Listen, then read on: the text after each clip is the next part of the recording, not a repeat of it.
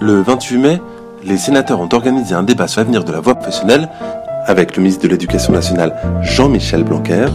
Ici un résumé de leurs interventions à faire écouter sans modération. L'article L335.1 du Code de l'éducation nationale dispose que l'enseignement technologique et professionnel contribue à l'élévation générale des connaissances et des niveaux de qualification et qu'il doit permettre à ceux qui le suivent l'entrée dans la vie professionnelle à tous les niveaux de qualification et leur faciliter l'accès à des formations ultérieures. Les lycées d'enseignement général, technologique et professionnel ainsi que les CFA partagent la même ambition, quelle que soit l'orientation choisie par les élèves, leur réussite.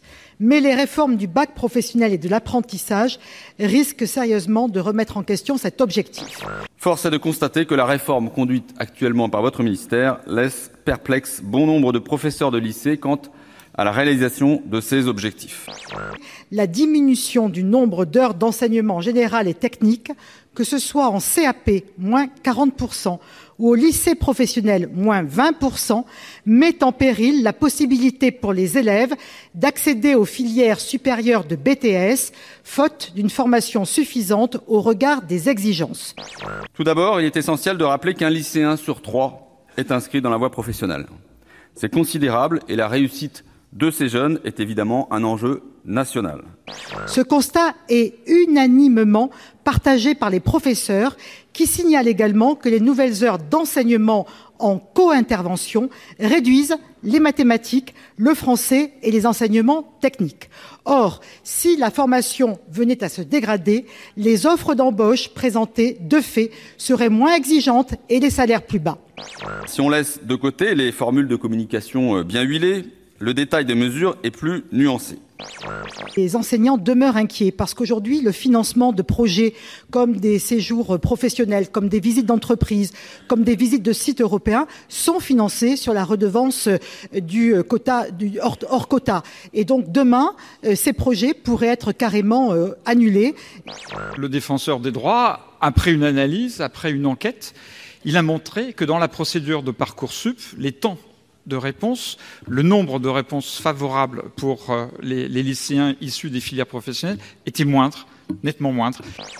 Instaurer, par exemple, la classe de seconde par famille de métiers tend à reculer le choix de l'orientation à la fin de la seconde et non de la troisième. Et nous abordons évidemment la mesure qui inquiète le plus le corps enseignant et sur laquelle la représentation nationale a été le plus alertée, c'est-à-dire la perte de 4 heures par semaine d'enseignement général. En effet, le français, l'histoire-géographie, l'éducation morale et civique perdent un volume total de 113 heures sur trois ans.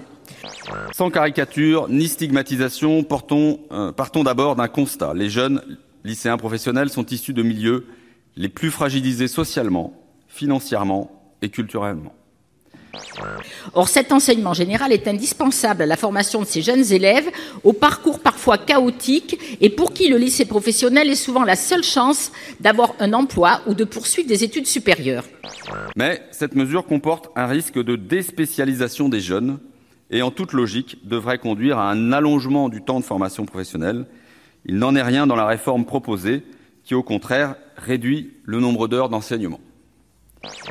Aujourd'hui, 38% des élèves de lycée professionnel poursuivent leur cursus après le bac. Il n'était que 17% en 2000. C'est une belle progression. Et pourtant, ces trois matières combinées ne feront bientôt plus l'objet que de deux heures de cours par semaine, ce qui est évidemment très insuffisant pour former des citoyens éclairés, comme vous l'avez euh, donné comme objectif, Monsieur le Ministre. En réduisant la part de l'enseignement disciplinaire, on risque de creuser l'écart entre le lycée professionnel et la poursuite d'études. S'ils se destinent à une formation très professionnalisante, ils ont le plus grand besoin d'un enseignement dans des matières comme le français, l'histoire géo ou encore l'éducation civique et morale. Les lycéens professionnels ne doivent pas être privés de culture générale. C'est une erreur de croire qu'ils n'en auront pas besoin. Même si la réforme permet la co-intervention des professeurs, qui est d'ailleurs euh, déjà mise en place dans les faits dans beaucoup de lycées. Le français qui sera enseigné en atelier, par exemple, ne sera qu'un français dit utilitaire. Privilégier la pratique et la technique est certes une bonne chose, mais cela ne doit pas se faire au détriment des, des matières fondamentales pour le développement intellectuel de ces élèves. Les enseignants exerçant en lycée professionnel ne peuvent être assimilés à des formateurs en recrutement. Seul un socle de valeurs culturelles et citoyennes permettra à ces jeunes de s'adapter aux évolutions du monde et, à- et aux métiers qu'ils pratiqueront. Un, un lycéen professionnel, quand il dépose une candidature sur Parcoursup, il a beaucoup plus de difficultés que, que, que les autres. Cette réduction horaire pénalisera l'ensemble des élèves, quel que soit leur choix à l'issue du baccalauréat. Nous n'avons toujours pas de bilan complet de Parcoursup pour la première année pour les lycéens de l'enseignement professionnel.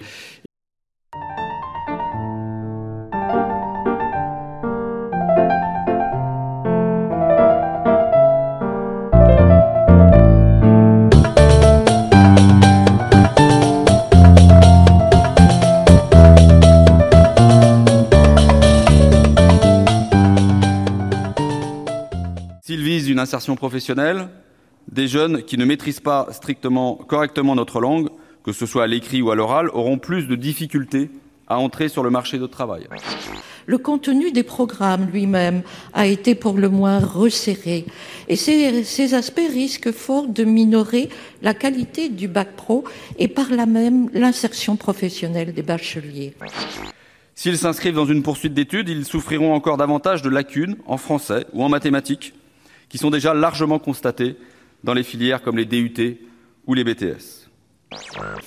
En classe de seconde, vous avez annoncé la création des familles de métiers. Cependant, leur mise en œuvre effective apparaît difficile dans certains territoires.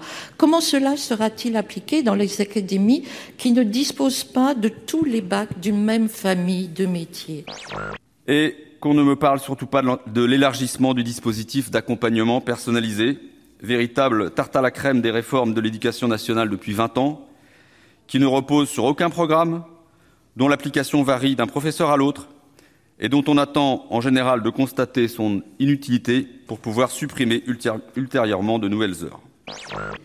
Cette première année très généraliste aura pour conséquence également de déprofessionnaliser les bacheliers professionnels, ramenant le bac pro à deux années de préparation réelle seulement, alors que les entreprises expriment avec force leur besoin de main-d'œuvre spécialisée.